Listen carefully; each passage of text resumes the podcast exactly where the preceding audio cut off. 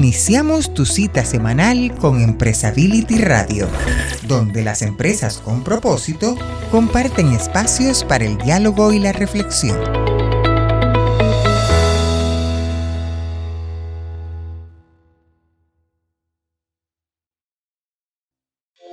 Empresability Radio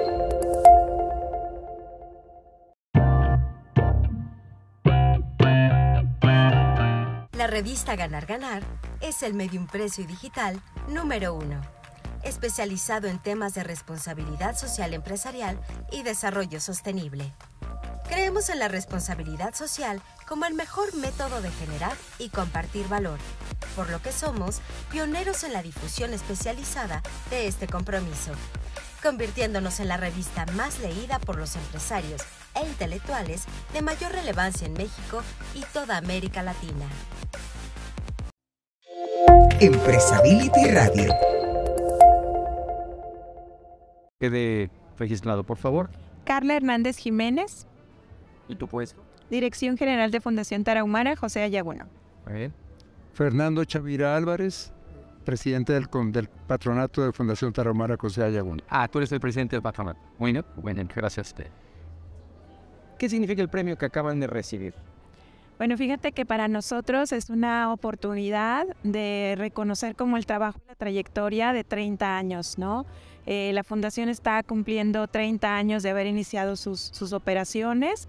Este, y creo que don Rubén Aguilar fue un pilar bien importante en nuestra constitución, en nuestra formación, en nuestro origen. Hoy a 30 años de nuestro caminar, pues es como, como pues, eh, pues como tener para nosotros como una aliciente de saber que el trabajo que se ha hecho a lo largo de todo este tiempo ha logrado como la profesionalización que hemos estado buscando y que aquella visión que tuvo don Rubén Aguilar en algún momento de que no solo fuera una organización que tuviera asistencia, sino que eh, fungiera en el desarrollo, pues hoy es una realidad. Ese, ese parteaguas de asistencialismo a, a desarrollo social, ¿qué lo marcó? Bueno, pues qué te puedo decir? Pues yo creo que como muchas organizaciones, la experiencia, este, el contacto con, con las personas, el saber que la asistencia siempre será importante para el desarrollo, pero que no nos podemos quedar en la asistencia. No hay bolsa suficientemente grande como para amortiguar una asistencia permanente. Entonces creo que, que esta experiencia con, con los participantes de los programas, con los miembros de, los, de, la sierra, este, con cada joven, con cada niño indígena, nos llevó a darnos cuenta que, que las necesidades pueden ser muchas y muy variadas y que para empezar procesos de desarrollo la asistencia va a ser importante, pero que si nos quedamos en la asistencia, se cuenta que tenemos un hoyito sin fondo, ¿no? Es un hoyito que nunca se termina de llenar. Entonces para nosotros fue como de mucho valor pensar bueno, por estos niños, por estos jóvenes, por estas familias, ¿qué podemos hacer? ¿no? Y creo que una experiencia fue llevando a otra. Este, hemos tenido en el patronato gente muy brillante. Don Rubén Aguilar estuvo por ahí en el, en el arranque, pero ha habido miembros bien importantes que han puesto como su cerecita de decir que, qué más, ¿no? ¿Qué más podemos hacer? O sea, no nos, no nos quedemos solo en dar, porque finalmente, fíjate, algo que yo he aprendido en la fundación, eh, que me parece como de mucho valor, es que cuando nos quedamos en la idea de dar, pensamos que el otro no tiene nada. Y el otro, por más cosas que le hagan falta, tiene algo, ¿no? Y eso que tiene es algo como de mucho valor para desarrollar. Las primeras veces que yo hacía recorridos por los albergues y por las, por las casas de donde los niños viven mientras estudian, pues no, no te puedes imaginar la demanda de cosas. O sea, cada vez que llegaba había un pliego petitorio de como 100 mil cosas, ¿no? O sea, hace falta esto y no hay agua caliente y no hay gas y no hay comida y nos faltan balones y nos faltan canchas y nos falta y nos falta y nos falta y nos falta y nos falta. Y un día, haciendo como una reflexión de, de nuestro hacer, justo en la última visión estratégica, en un análisis veíamos que uno de los efectos por los que nosotros trabajamos es por evitar la desesperanza. Entonces a mí ahí me hizo un clic bien importante de pensar, cuando las personas viven en un medio en el que hay tantas carencias, crecen con la idea que efectivamente no tienen nada. Y entonces el sentimiento de desesperanza crece, ¿no? Y entonces es ahí cuando más debemos trabajar porque ese sentimiento de desesperanza no aparezca, sino más bien recuperar el lugar de sí hay cosas, en tu interior hay cosas. Tienes creatividad, tienes energía, tienes tiempo, ¿no? Porque también cuando yo hacía esos recorridos de pronto veía 30, 40, 50 chiquitos entre 10 y 16 años viendo pasar el tiempo, ¿no? Y entonces dices, pues ver pasar el tiempo es una posibilidad y la otra es, a ver, ¿y en acción qué puedo hacer? Y con todo esto que me falta, ¿qué sí puedo hacer si me reorganizo, si limpio, si ordeno, si acomodo, si gestiono, si busco? Y entonces, ¿cómo a partir de ahí podemos salir de esa desesperanza, no? Y entonces es ahí donde finalmente los procesos de desarrollo pues se instauran y, y crecen. ¿Qué te puedo decir que en la Sierra Tarahumara otra cosa que pasa es que es una realidad que no hay un sistema económico, ¿no? Entonces, pues decir, ah, bueno, de aquí mismo van a, van a trabajar y van a comer, pues a lo mejor hoy no es una realidad, ¿no? Pero finalmente abrir como esa ventana y esa mirada de decir, pero ¿qué hay más allá de la sierra? ¿Y qué de lo que hay allá puedo traer acá, ¿no? ¿Y qué puedo traer y qué puedo recuperar de lo que ya soy? Porque también algo bien importante de nuestras comunidades es que nuestras comunidades originarias tienen valores bien importantes, sobre todo el valor comunitario.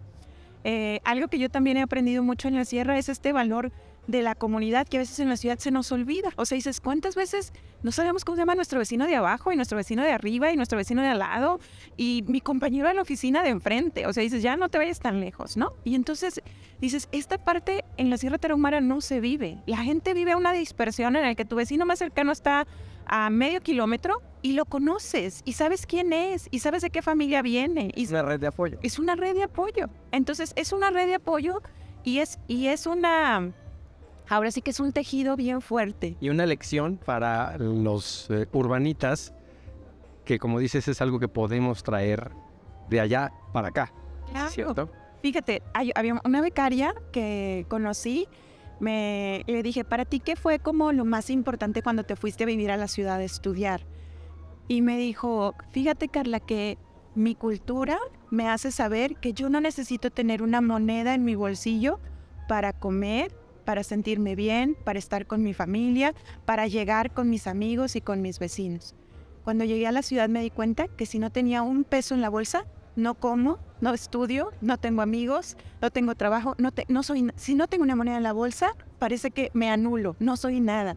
Entonces dice, creo que eso es algo de mucho valor, como en mi cultura, dice, en mi cultura este, hay algo que se llama el corima, dice, mucha gente malentiende el corima, mucha gente cree que el corima es, me sobra esto y hago corima y lo comparto. No, dice, en mi cultura el corima es, si tengo uno y somos tres, es uno para los tres. No, me queda medio y te doy medio y a ver cómo le haces y yo ya completé. No, si tenemos uno, cada quien vamos a tener un tercio. Eso es ser corima, ¿no?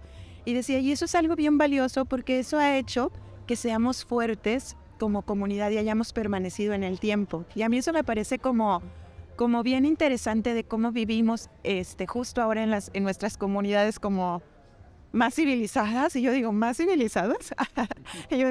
y, yo, me pregunto, ¿será?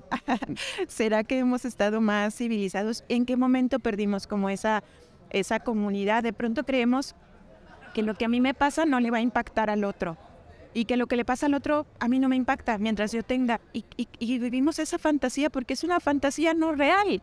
Definitivamente si el otro está viviendo un proceso de carencias, está viviendo un proceso de enfermedad, en algún momento te va a tocar. O sea, es imposible que, algo que le está pasando a tu vecino no te toque. Y, y, cuando me refiero a tu vecino, a veces no es tu vecino de al lado de tu casa, es tu vecino de la colonia de al lado. A lo mejor tú vives en una colonia y dices, aquí en mi colonia como que todo está controlado. ¿Y la colonia de al lado cómo está? ¿No? ¿Y el país de al lado cómo está? Sí, es un, es un sentido de círculos concéntricos mucho más amplio que el que tenemos nosotros. Fernando, te quisiera preguntar, eh, para atraer miembros a un patronato y para mantenerlos, ¿qué tanto pesa el decir tenemos 30 años de constituidos y nuestro modelo tiene una gestión adecuada, la gente está profesionalizada? Cuéntame, ¿qué tanto te cuesta eh, qué tanto esfuerzo representa el, atraer personas interesadas en apoyar de manera sostenida? Sí, muy buena pregunta. Fíjate que eh, Curiosamente, la Fundación Taramara es, está más posicionada y es más conocida en, en, Monterrey y su zona metropolitana que en el mismo Chihuahua, Chihuahua, Ciudad Juárez, etcétera. Y en México también está posicionada, pero México es muy grande y bueno, pues es una de, muchas, ¿no? Entonces fíjate que, que agraciadamente hay mucha gente que quiere entrar, pero definimos, hicimos nuestro proceso de gobernanza hace como cuatro años, lo fuimos definiendo, hay un comité de gobernanza, lo fuimos definiendo entre varios, éramos cinco o seis, varias sesiones muy largas y demás, este, y definimos, sacamos un, una especie de manual de gobernanza, y en este definimos este, oye, no se trata de, me encontré a fulanito que es muy buena gente, este, y lo invité en una boda y lo, oye, no, hay un, definimos, en, ese manual definimos un perfil, un perfil del, del, patrón o del, o del consejero, ¿no? Este, entonces lo que estamos haciendo en base a eso es, ya que le echamos el ojo a alguien o que alguien nos, nos, nos pidió, digo, hay gente que, hay veces que les hemos dicho que no o que nos esperen. Lo que estamos haciendo ahorita es, este, eh, alguien que está pues interesado y que sí nos parece que sea buena, pero buena, buena, buen, buen elemento, lo invitamos a uno de los comités, tenemos como ocho comités, lo invitamos a un comité que empiece a, que se incorpore al comité, que empiece a trabajar, que empiece a conocer la organización ya de adentro y que después de cierto tiempo ya nosotros vemos su desempeño y su interés y él también nos conoce. Entonces ya después de cierto tiempo, si, si hizo clic por ambos lados, entonces ya se le formaliza y se, le mete al patronato. Si es que hay vacante, también definimos, este, definimos un, máximo de, 13 patronos. Llegó a haber 20 o más, ¿no? Entonces definimos un tamaño de este tamaño 13, este, cuántos hombres, cuántas mujeres, de qué edades y todo esto, porque sí estaba, estaba muy cargado, hemos ido poco a poco balanceando. Entonces, para responder a tu, a tu pregunta, este, la verdad es que, al menos en Monterrey, no nos cuesta mucho porque te digo, es muy conocida la, fundación, tiene ya 30 años de, este, de estar operando, entonces eh, los señores de algunos son una familia muy conocida eh, por todos lados, entonces este, hay, hay, hay demanda incluso por, por gente que quiere entrar. Entonces, este, bueno, no, no nos cuesta mucho. Y bueno, y hay demanda por, por lo que decías tú ahorita, porque saben que hacemos las cosas, tratamos de hacer las cosas bien, este, somos una empresa seria y ahorita los señores de alguno, bueno, eh, Juan está en el, en el patronato, este, pero, y, dos de sus hijos, pero, pero Carla, digo, Carla es una persona externa que contratamos hace cuatro años y, y, meses, cuatro años, cuatro meses. Este, vaya, se ha, se ha profesionalizado, la, tiene un equipo extraordinario y Carla es una, no quiero decirlo mucho porque luego me la piratean, pero pero es una excelente directora y, maneja su equipo, y no nomás el equipo que está en Monterrey, sino el equipo de, eh, que está en, la sierra y, en tenemos en la ciudad de Chihuahua también una, una instalación. Entonces, bueno, básicamente eso es y, agraciadamente este, no, no batallamos para, para conseguir elementos que quieran formar parte del patronato. Gracias. Carla, dos preguntas para cerrar. ¿Cuál es el proyecto que tiene la Fundación que es el más cercano a tu corazón? Bueno, el proyecto más cercano a mi corazón, fíjate que es un proyecto que se llama Capacidades Organizativas, es un programa con jóvenes de secundaria. Para mí los adolescentes son ahorita eh, como un foco de atención bien importante por la vulnerabilidad que se vive en esa etapa y sobre todo por la vulnerabilidad al, ser un adolescente indígena en la Sierra Tarahumara, ¿no? O sea, hay como, como triples este, efectos eh, vulnerantes en esa parte, ¿no?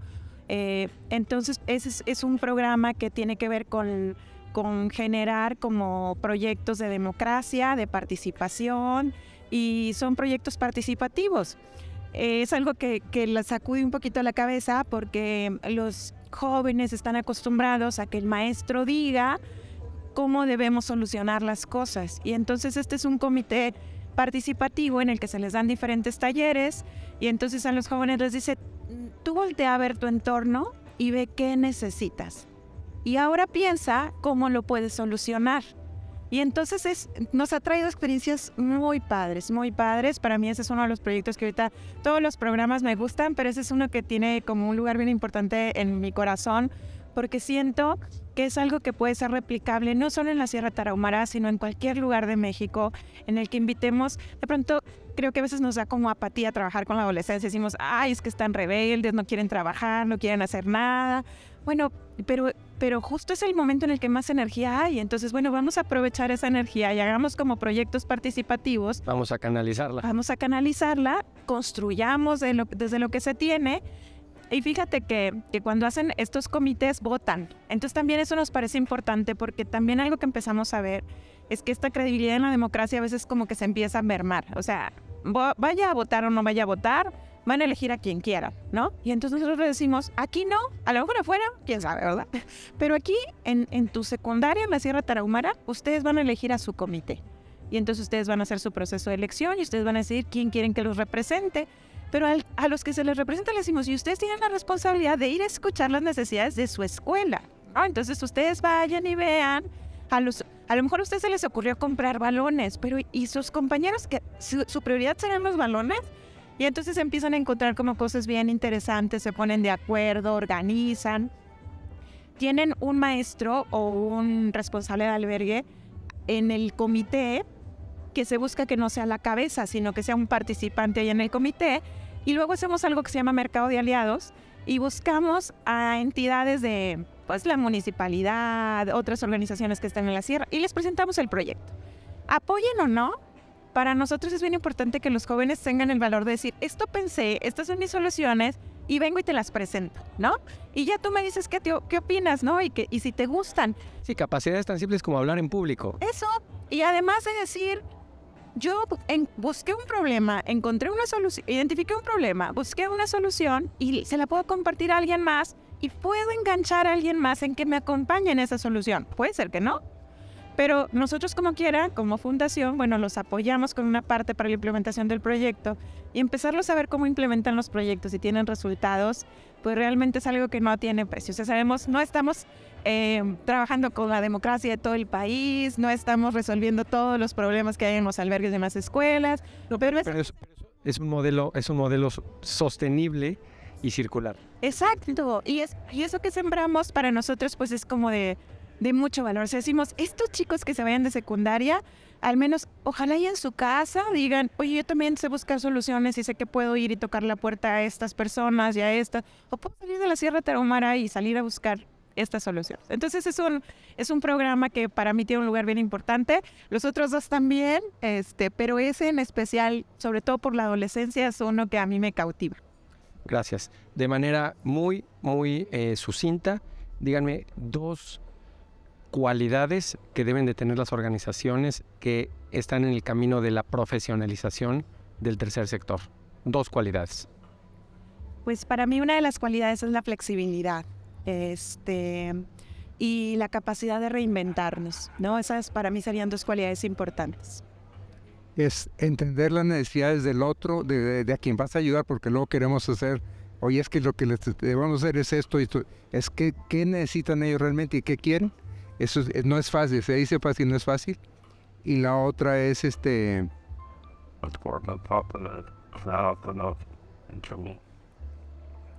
actuar, actuar, este, actuar profesionalmente sin, sin este, bueno, sí, actuar profesionalmente, como si fuera una empresa, ¿no?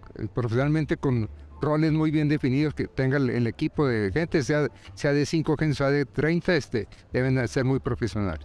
Excelente, gracias. Eh, ¿dónde, ¿Dónde encontramos eh, su página, sus redes sociales? Bueno, nuestra página es www.tarahumara.org y en redes sociales nos encuentran como FT Tarahumara. Nos encuentran en Instagram, en Facebook, este, y bueno, ahí este, en TikTok también. Tenemos algunos pequeños videos con los jóvenes, por ahí nos pueden encontrar. Muchísimas gracias. Y hasta aquí, Empresability Radio, tu espacio para dialogar y reflexionar sobre las empresas con propósito. Estaremos esperándote para la siguiente semana.